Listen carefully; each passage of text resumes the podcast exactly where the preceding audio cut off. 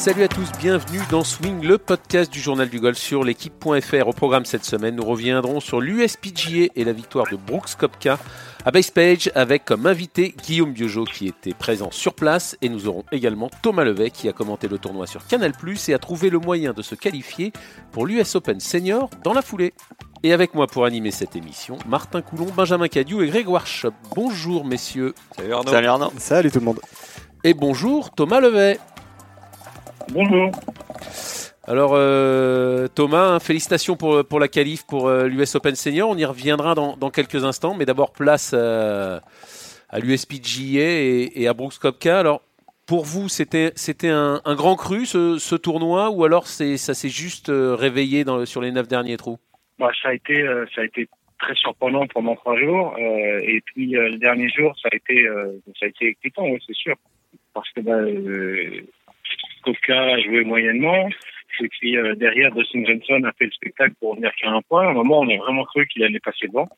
Et puis, euh, et puis, euh, et Kopka euh, n'a pas fait l'erreur sur la fin, tandis que Johnson en fait. Donc c'était, oui, c'était, c'était passionnant là, le final parce que et ça bien, ça montre bien qu'en golf c'est jamais fini. Même si on a cette points d'avance, c'est tout à fait faisable de revenir.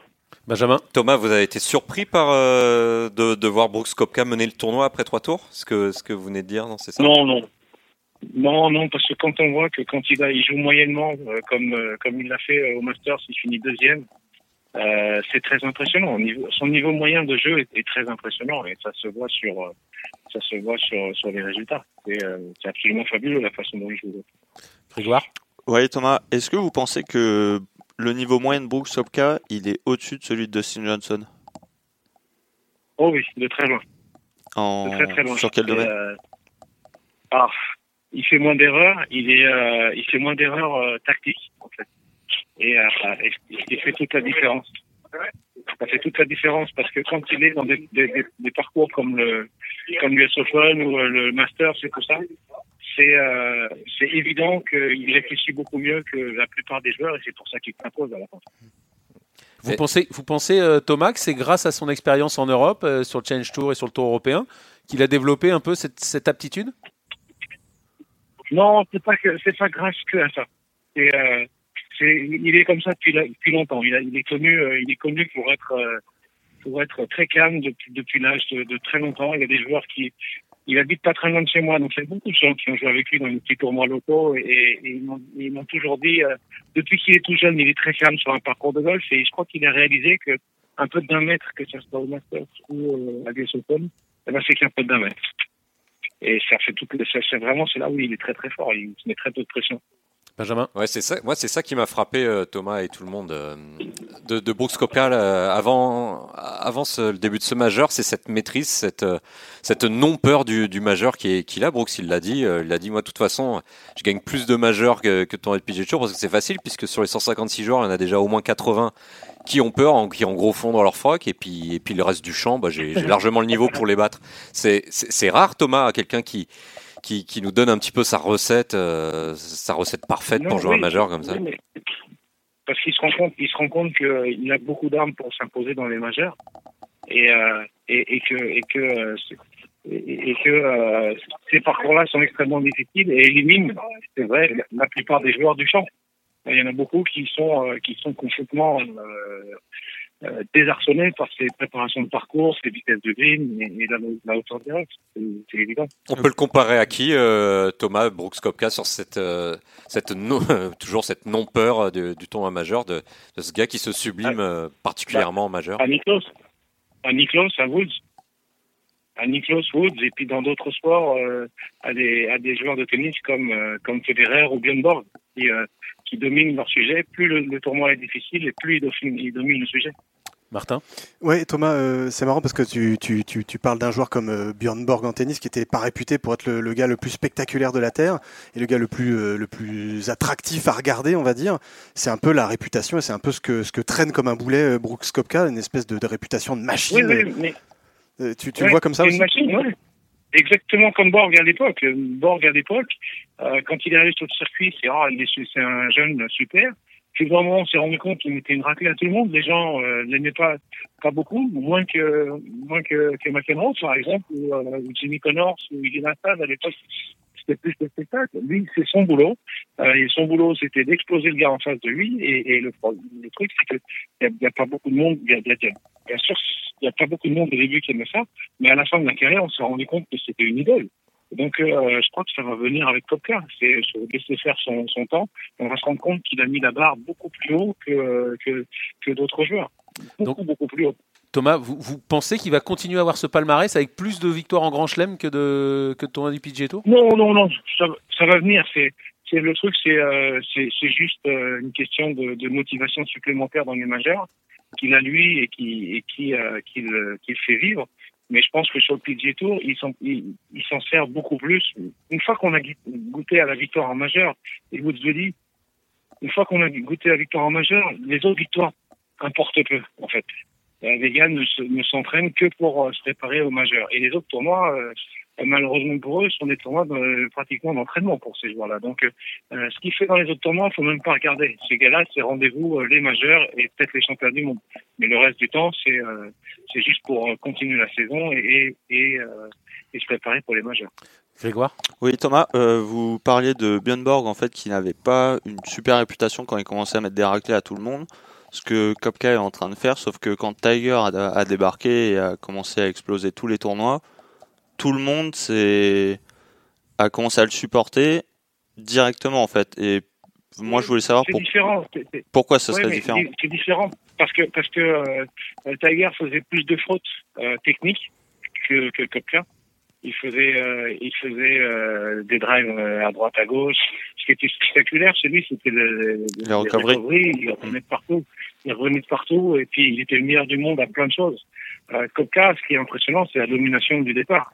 C'est-à-dire qu'après après le, la, le premier coup, il est en position de birdie, quoi, surtout pratiquement tous les coups. Vous pensez que les gens vont s'ennuyer Non, ils vont pas s'ennuyer. Ils vont se rendre compte que c'est extrêmement difficile. Quand même un petit peu, hein. Même, même si c'est fantastique difficile. et c'est grand, grand respect à Brooks Kopka, est-ce qu'on va vraiment se lever la nuit pour regarder Brooks Kopka gagner les majeurs? Je, pour ma part, bah. non. Je sais pas pour bah, vous, mais... Oui, mais il faut, il, faut, il faut se rendre compte que la difficulté de taper des fairways de 20 mètres de large à 300 et quelques mètres du départ... Ah mais c'est prodigieux C'est prodigieux, c'est prodigieux. Quand on se rend compte que c'est prodigieux, c'est comme ça quand on se prépare pour un tournoi et on se prépare mentalement sur un tournoi, on espère jouer comme ça. On espère jouer comme ça. Lui, il atteint. C'est ça qui est fabuleux. C'est ça qu'il faut respecter. Après, les gens qui disent on s'ennuie devant lui, bah oui, mais le mec il fait des scores que personne ne peut atteindre. Moi, ça m'ennuie pas de voir un mec qui fait 63. Un autre qui fait 78, ça m'ennuie un peu plus. Benjamin Ouais, alors on a, on a bon, évidemment, on parle beaucoup des drives de, de Kopka. Je crois qu'il a fait 340 yards de moyenne le, le, dimanche. On le voyait notamment couper le, couper le fairway du 1 parti la forêt, se laisser quasiment un chip pour ce, ce, trou qui faisait plus de 390, voire même largement plus de 400 mètres. Mais ouais, moi, non, non, pas plus de 400 mètres, il était plutôt.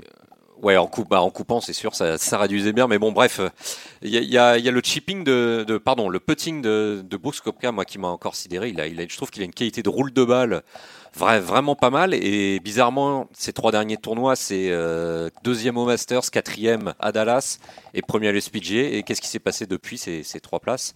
Il a tout simplement repris son coach de, de putting il y a, il y a neuf mois qui s'appelle Jeff Pierce et qui est, qui est, assez connu des spécialistes aux USA. Donc vraiment, et, et ça, ça l'a remis avec un, un putting beaucoup plus naturel. Il a, il a dit après, Brooks, qui, qui, passait trop de temps à se prendre la tête sur le stroke, là, sa technique. Et grâce à ce Jeff Pierce, ça, ça allait beaucoup mieux, c'était plus naturel. Et ça t'a ça, ça choqué, toi, Thomas, euh, cette qualité de roule de balle, ce putting efficace de, de Non, il, il, a toujours bien. Il a toujours euh, plutôt pas mal côté. Il est très calme sur les greens, donc euh, c'est assez, euh, oui, c'est assez naturel. Je pense que c'est un gars qui ne doit pas euh, trop se prendre la tête. De toute façon, il a un mouvement très simple de putting, donc il n'y a, pas de, a pas de problème à il faudra changer le coach à droite à gauche. Il y en a un qui a dit un jour, euh, si on mettait tous les coachs dans un avion qui se crache, à la fin, le résultat, ça serait le même. c'est vraiment ce que je pense. C'est-à-dire que euh, le coach, il est là pour rassurer le joueur, mais euh, à ce niveau-là, c'est plus rassurer qu'apprendre quelque chose. Donc, c'est, c'est, non, c'est tellement fort techniquement qu'il n'y a pas trop de problèmes à avoir et je pense que ça va durer pendant longtemps encore. Pour terminer, Thomas, sur, sur Cupca en tout cas, vous le voyez dominer comme vous le voyez dominer comment et vous le voyez euh, aller euh, à ces fameux euh, deux chiffres en, majeur. Vous le voyez aller où, Kopka? Bah, Kopka, tant qu'il n'est pas blessé, il peut aller très très loin. Après, la limite, s'il continue à jouer comme ça, et qu'il n'y a pas de blessure, il faut aller très très loin, peut-être même dépasser Wood, c'est tout à fait possible. Après euh, après euh, dans le golf et, et, les années, la motivation fait que euh, de temps en temps le joueur n'y arrive plus. Alors ça peut lui arriver aussi, et puis il y a aussi des demandes de la presse à droite à gauche et des sponsors qui peuvent l'ennuyer aussi. Donc euh, faut voir, faut voir le faut voir comment ça se passe, mais je pense que je pense que c'est c'est tout à fait faisable d'aller à mon avis, dans les dans les dix victoires, c'est tout à fait faisable. Après, ça, devient une exception, et, et, et mais en tout cas, il va va pas s'arrêter à quatre. C'est évident. Si on joue comme ça, il, il, le truc c'est qu'il impressionne absolument tout le monde. C'est-à-dire qu'on a l'impression que euh, ça fait un peu comme Eddie Merckx à l'époque quand on est en vélo. C'est-à-dire que le gars il part et puis il y a personne qui suit. Donc euh, c'est euh, c'est un il peu fait ça. peur, Et quoi. Pour l'instant, il profite, il profite de cette vague. Il fait énormément peur. Euh, pour, euh, pour terminer sur cette USPGA, euh, on avait un seul Français engagé, mais il s'en est très très bien sorti. Euh, 16e euh, pour, pour Michael Lorenzo Vera. Vous l'avez suivi, vous l'avez vu un peu, euh, Thomas, vous pensez Oui, quoi je l'ai suivi très très peu parce qu'il était placé aux mauvaises heures pour nous, mais je l'ai suivi un petit peu. J'ai surtout suivi euh, par ordinateur interposé ou par la télévision. Et, euh, et puis je l'ai vu de temps en temps euh, dans, dans, les, dans ses interventions euh, avec la presse. Et il m'a semblé euh, très bien dans son jeu, Mike. Il m'a semblé euh, vraiment en accord avec lui-même et puis et puis motivé par ce genre de tournoi-là. Et ce que j'espère, c'est que ça va le motiver tout le temps et pour revenir à ce niveau-là, parce qu'il a montré avec ce tournoi-là qu'il avait le niveau pour se battre avec les, euh, meilleurs joueurs du monde. Donc, euh, c'est, euh, il progresse, il progresse, il est euh, très lucide sur ce qu'il doit faire et, euh, et, et pour progresser. Et, euh, et, et derrière, ben, euh, une fois qu'on a cette lucidité-là et puis qu'on travaille dans le bon sens, généralement les résultats tombent et ça commence là maintenant. Thomas, il y a un autre joueur français euh, qui brille. Bon, c'est un autre niveau, mais en tout cas, c'est chez les seniors. C'est vous. Vous avez, vous êtes qualifié hier pour le pour le senior pour l'US Senior Open en fin juin, et vous jouez cette semaine un Ouais. autre tournoi majeur, le Senior PGA Championship. Alors, Ouais. on avait un peu oublié que vous étiez aussi un, un très bon joueur, et même, même chez les seniors. Et alors, vous en êtes où alors de, de, de cette carrière chez les chez les seniors Donc, Bah, tout va bien euh, Là, je commence. Hein. Je commence. Pour l'instant, tout va bien. Moi, mes premiers tournois de rookie, c'est des, des majeurs, donc euh, c'est assez sympa. Mais en fait, euh, j'ai profité bah, d'être à New York la semaine dernière pour m'inscrire aux qualifications du US Open à New York. Et puis, on est arrivé dans le temps spécial Thomas Levet, c'est-à-dire euh, un parcours super étroit avec euh, plein de vent partout. Et ben, j'ai fait ce que je sais faire le mieux, euh, m'accrocher comme un taré. Et puis, euh, j'ai fini deuxième des qualifs. Donc, euh, il y avait quatre qualifiés. C'est pas beaucoup. Donc on n'a pas beaucoup droit à l'erreur, mais il y avait tellement de vent que, que mon moins 1 a suffi. Euh, c'était, euh, oui, c'est assez sympa de commencer la carrière comme ça. Donc vous êtes en, en pleine Ça forme, Thomas. Euh, niveau santé, ça, Ouais. ça va beaucoup Ouais. mieux qu'il y a quelques mois. Euh, ouais, c'est pas la pleine forme, mais bon, euh, c'est, euh, c'est, c'est-à-dire que j'apprends à vivre avec ce que j'ai, et puis, euh, et puis voilà, quand j'ai, des petits problèmes de, de, sur les, sur les, les mains et les poignets, donc euh, je me débrouille comme ça, mais euh, c'est pas, euh, c'est, pas handicapant pour jouer au golf. C'est difficile pour enchaîner les journées, donc sur un tournoi comme cette semaine en quatre jours, je vais voir comment ce que ça donne. Au pire, vous, vous demanderez à, vous demanderez une exemption pour jouer en voiturette, le senior PGA. Je crois qu'avec John Daly, ça non, passe. non, non, ça, ça va. Ça, ça se passe. Je. Mais je, sais qu'à l'entraînement, depuis quelques mois, je joue vraiment bien. Et puis j'ai la chance d'être dans, dans le, un petit peu dans le, dans la vague de Bruce Kopka parce que je m'entraîne euh, pratiquement sur les mêmes parcours que lui. Donc, euh, et je fais de bons scores. Donc, euh, c'est assez sympa. Et donc, bah, je fais le mieux possible. Et puis, on verra ce que ça donne. Hein. Il y a aussi de la concurrence. Ok, merci beaucoup Thomas d'avoir été avec nous. Puis alors bonne Merci. chance pour, pour cette Bonne semaine journée. et puis à très bientôt pour continuer à parler de votre carrière chez les seniors. Ok. Merci. Au revoir. Au revoir Thomas. Allez, on enchaîne tout de suite avec un autre pro qui était à Best Page aussi. C'était Guillaume Biojo qui était avec Jean-Philippe Rodenburger, un des envoyés spéciaux du Journal du Golf sur place. Bonjour Guillaume. Bonjour messieurs. Alors vous étiez, on vient de le dire, à New York avec Jean-Philippe Rodenburger. Même question pour commencer qu'à Thomas Levet. C'était un grand cru ou alors ça s'est juste animé sur les neuf derniers trous le, le dimanche? Oui, grand cru, grand cru euh, pour pas mal de raisons. Déjà parcours, parcours hallucinant, euh, fantastique, euh, très difficile. Ce qui, ce qui est toujours sympa une ou deux fois dans l'année de voir moins de birdie, mais de voir, je dirais, les professionnels comme, comme malheureusement la plupart des, des, amateurs que, que, qui vous écoutent et même, et même les, les pauvres petits joueurs comme moi, de, de, de voir des joueurs professionnels être en galère un peu sur le parcours, c'est aussi un peu agréable. De voir qu'ils ont du mal à sortir du rough, c'est toujours, ça change un peu. Euh, donc pour ça, c'était un grand cru, puis grand cru parce que parce que Kopka, euh, Kopka, euh, le moins impressionnant est fait par rapport à ce qu'il a fait pendant trois tours. Étant, étant sur place, c'était tout à fait incroyable de voir ce score après trois tours sur un parcours aussi difficile et, et avec des conditions, euh, des conditions du mois d'un mois d'octobre. Enfin bon, c'était c'était tout à fait impressionnant et, et incroyable. Martin, une question pour vous, euh, Guillaume. Bien sûr, j'ai toujours des questions pour Monsieur Bibi. Euh, tu as été au plus proche euh, de, de, de, de, ce, de ces joueurs-là et de ce joueur-là, de Kopka en particulier. Qu'est-ce qui techniquement euh, te, te, frappe et qu'est-ce que tu retiens Qu'est-ce qui rend ce bonhomme à ce point-là dominateur sur ce genre de tracé-là? Martin, je suis désolé. Techniquement, malgré tout le respect que j'ai pour ce joueur-là, techniquement, rien de plus que les autres. S'il y a deux, deux facteurs pour moi qui sont qui sont euh, qui sont vraiment différents des autres joueurs du, du, du champ, c'est euh, bien évidemment cet aspect physique complètement euh, démesuré par rapport aux autres parce que autant on est depuis des années sur un développement athlétique au niveau du golf qui évolue euh, d'année en année, autant là on est sur euh, sur du bodybuilding. Euh, moi j'ai été euh, dans la salle de gym voir comment un petit peu ils fonctionnaient.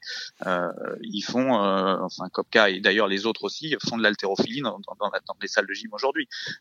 ils soulèvent des poids, ils font, enfin voilà. Ça sert à quelque chose pour le golf du bodybuilding?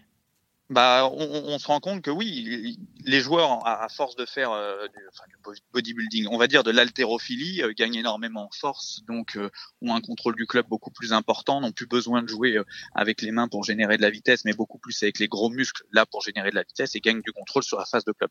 J'espère que je, je, je, vais pas trop loin et que c'est pas non, non, ce que je dis. Parfait. Mais, euh, mais, mais voilà, c'est, euh, c'est oui.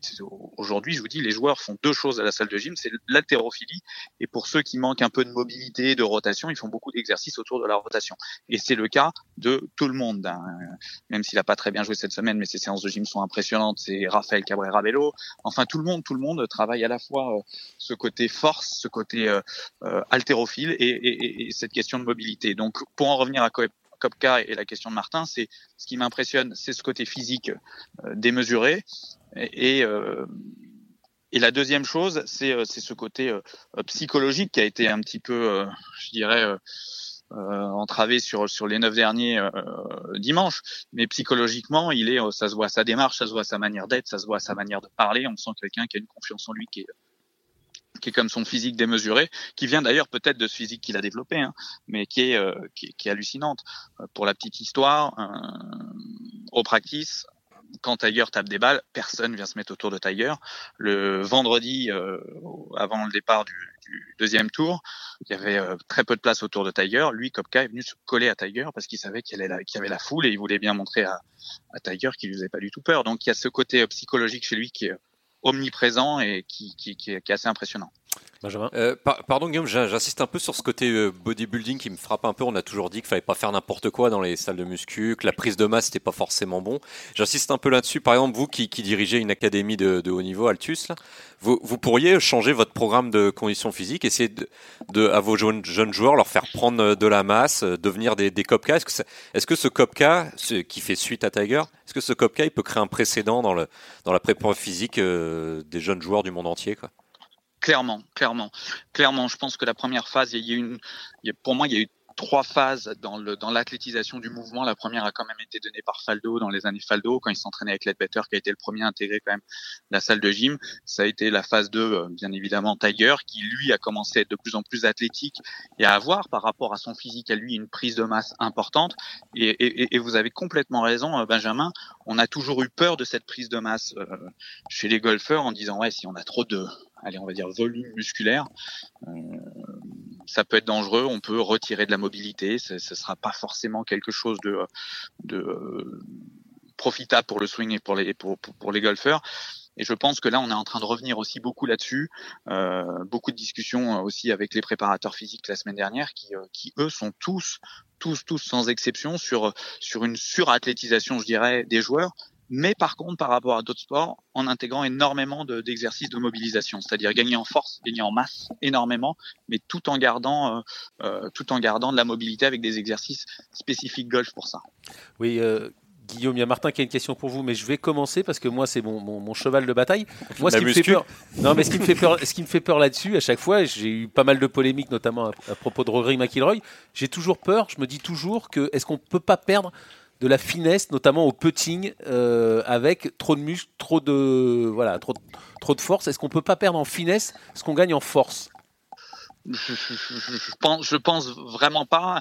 Euh, je pense que je pense que Kopka est en train de le démontrer et que tous les joueurs de la planète sont en train de le démontrer parce que tout le monde évolue un petit peu. Je vous dis, un Cabrera Bello, c'est euh, même s'il a une saison un peu moins bonne, il joue quand même de mieux en mieux tous les ans. Il est, euh, j'insiste là-dessus parce que ses séances de gym sont incroyables. Ne parlons pas d'Alex Noren, ne parlons pas de. Vous voyez le, nombre de joueurs qui sont de plus en plus costauds et qui évoluent comme ça. Euh, ils étaient peu avant, ils sont, ils, deviennent extrêmement nombreux. Donc non, je, je, pour moi, c'est pas deux choses qui sont incompatibles. C'est-à-dire quand vous me parlez de finesse, je pense que vous parlez d'habileté, de sensation, de euh, Exactement. pas perdre, pas perdre ce fameux, ce qu'on appelle feeling nous en France. Non, non, non, je pense que c'est deux choses qui sont euh, qui sont euh, complètement euh, indépendantes et qu'on qu'on perdra pas ces, ces, sensations si on est si on devient plus costaud. Martin? Ouais, Guillaume, c'était pour rebondir entre guillemets sur sur le fait que toi aussi tu avais jeté un œil sur les les prépas physiques de de, de tous ces jours-là et de Kopka en particulier. Moi, j'ai vraiment un souvenir l'an dernier à l'US Open de l'avoir vu pendant le tournage d'un sujet justement à la salle de sport avec Mathieu Pavon, d'avoir vu Kopka s'enchaîner une vraie séance. Et alors pour pour entre pour encore une fois nuancer sur le côté athlétisation, euh, etc. Évidemment, ils, ils mettent pas des charges, ils, ils soulèvent pas 300 kilos euh, euh, en, tournant. On, est d'accord là-dessus. C'est c'est beaucoup dans la répétition, beaucoup dans l'explosivité. Évidemment, avec des charges relativement lourdes pour ce genre de gabarit-là, mais on n'est pas dans l'haltérophilie pure, quoi. dans les séances pendant tournoi, ils sont sur des, mouvements d'haltérophilie, qui est du soulevé de terre, qui est du, toutes ces choses que font les gens qui veulent prendre de la je dirais, de la masse et sur l'ensemble du corps. Maintenant, je pense qu'en tournoi, ils sont sur des charges plus réduites, mais ce qui est sûr et certain, c'est que quand ils ont un peu plus de temps devant eux et qu'ils ont, entre guillemets, l'autorisation d'être courbaturés le lendemain et de se sentir moins bien pour faire un swing, ils envoient du très très lourd, ça c'est sûr et certain. Mais comme vous le dites très justement, en tournoi, ils continuent à faire ces mouvements qui sont des mouvements quasiment journaliers, même matin et soir pour Kopka, euh, avec des charges probablement un peu plus réduite euh, parce que je, je, les ai pas vus en, en dans la vraie vie euh, et en l'occurrence avec leur coach euh, qui s'appelle Joe Eddy à, à, Jupiter en Floride. Mais, euh, mais ce qui est sûr et certain, c'est qu'à l'intersaison, ils envoient du très très très très lourd. Grégoire? Oui, Guillaume, moi je voulais vous demander, euh, là on sait que Bruce Sopka a repris sa place de numéro 1 mondial devant Dustin Johnson. Est-ce que vous pensez qu'il est parti pour la garder très longtemps et que là la machine est lancée ou où il va y avoir bataille un peu avec les Dustin Johnson, Rory McIlroy qui va probablement regagner euh, un majeur, j'en suis persuadé bientôt, mais voilà, je voulais votre avis là-dessus. je pense que Kopka, il est quand même, euh, il est parti ouais pour pour durer un peu. Euh, je me répète, et de toute façon c'est sur les lèvres de tout le monde en ce moment hein, parce qu'il a un physique qui est encore plus important que les autres. Donc ouais, je pense qu'il est parti pour durer. Après, les neuf derniers trous de dimanche ont quand même été un peu rassurants pour la terre entière. En tout cas, moi j'ai trouvé ça un peu rassurant parce que euh, cette euh, suprématie et, le fait de, de gagner et d'exploser tout le monde aussi facilement, c'est quand même bien de voir le dimanche après-midi qu'il a pris quand même un gros gros gros coup de chaud. Donc euh, à, à, voir aussi si, si dimanche après-midi il aurait gagné avec euh, 10 points d'avance comme ça a failli être le cas. Là, je vous aurais dit, là, il va être numéro un pour un paquet de temps. Dimanche après-midi est un petit peu rassurant en se disant bah le mec est quand même pas euh, extrêmement fort bien sûr, mais n'est pas imbattable. Parce que clairement, les Américains ont appelé ça jusqu'au samedi soir le COP, l'USPGA cette année, c'était le COP Cachot. Hein. C'est-à-dire pour eux, il y avait que Copcar et que là, il était en train d'éclater tout le monde et c'est et, tout le monde avait la sensation qu'il était imbattable. Les neuf reste... derniers dimanches, il reste nous, humain finalement. Exactement. Les neuf derniers dimanches me, me font euh, croire et espérer, parce que ce serait dommage qu'il ait un monopole euh, sur la gagne et qui, ça tue un peu tous les dimanches, euh, tous les dimanches soirs, euh, me laisse espérer que qu'il va quand même y avoir une bataille entre, comme vous le Dustin, Rory, Tiger bien évidemment, et que, et que d'autres vont se vont, vont être de, de, la bataille dès le mois prochain à Pebble Beach. Martin? Ouais, mais au contraire, euh, Guillaume, est-ce que c'est pas ça euh, le plus le plus effrayant, c'est de voir que bah, il a failli lâcher la rampe et que et que finalement mentalement le bonhomme il a répondu présent dans le moment, dans le dans, le fameux Money Time, les neuf derniers d'un majeur. Même rien au-dessus de Boguet, alors qu'il était censé craquer, mais sur des par un parcours aussi dur où le vent s'est élevé, il a fait rien au-dessus de Boguet. Il n'a pas craqué. Ouais, je suis pas d'accord avec vous. Ah. Je suis désolé. Hein. Pour moi, euh, celui qui est, il a quand même pris un gros, gros, gros coup de chaud, et, euh, et, et, pour moi, il aurait pris encore plus chaud si effectivement euh, Dustin Johnson n'avait pas fait Boguet au 16 et Boguet au 17, et Boguet au 16 avec un coup de fer en plus magnifique et juste un peu trop fort à gauche.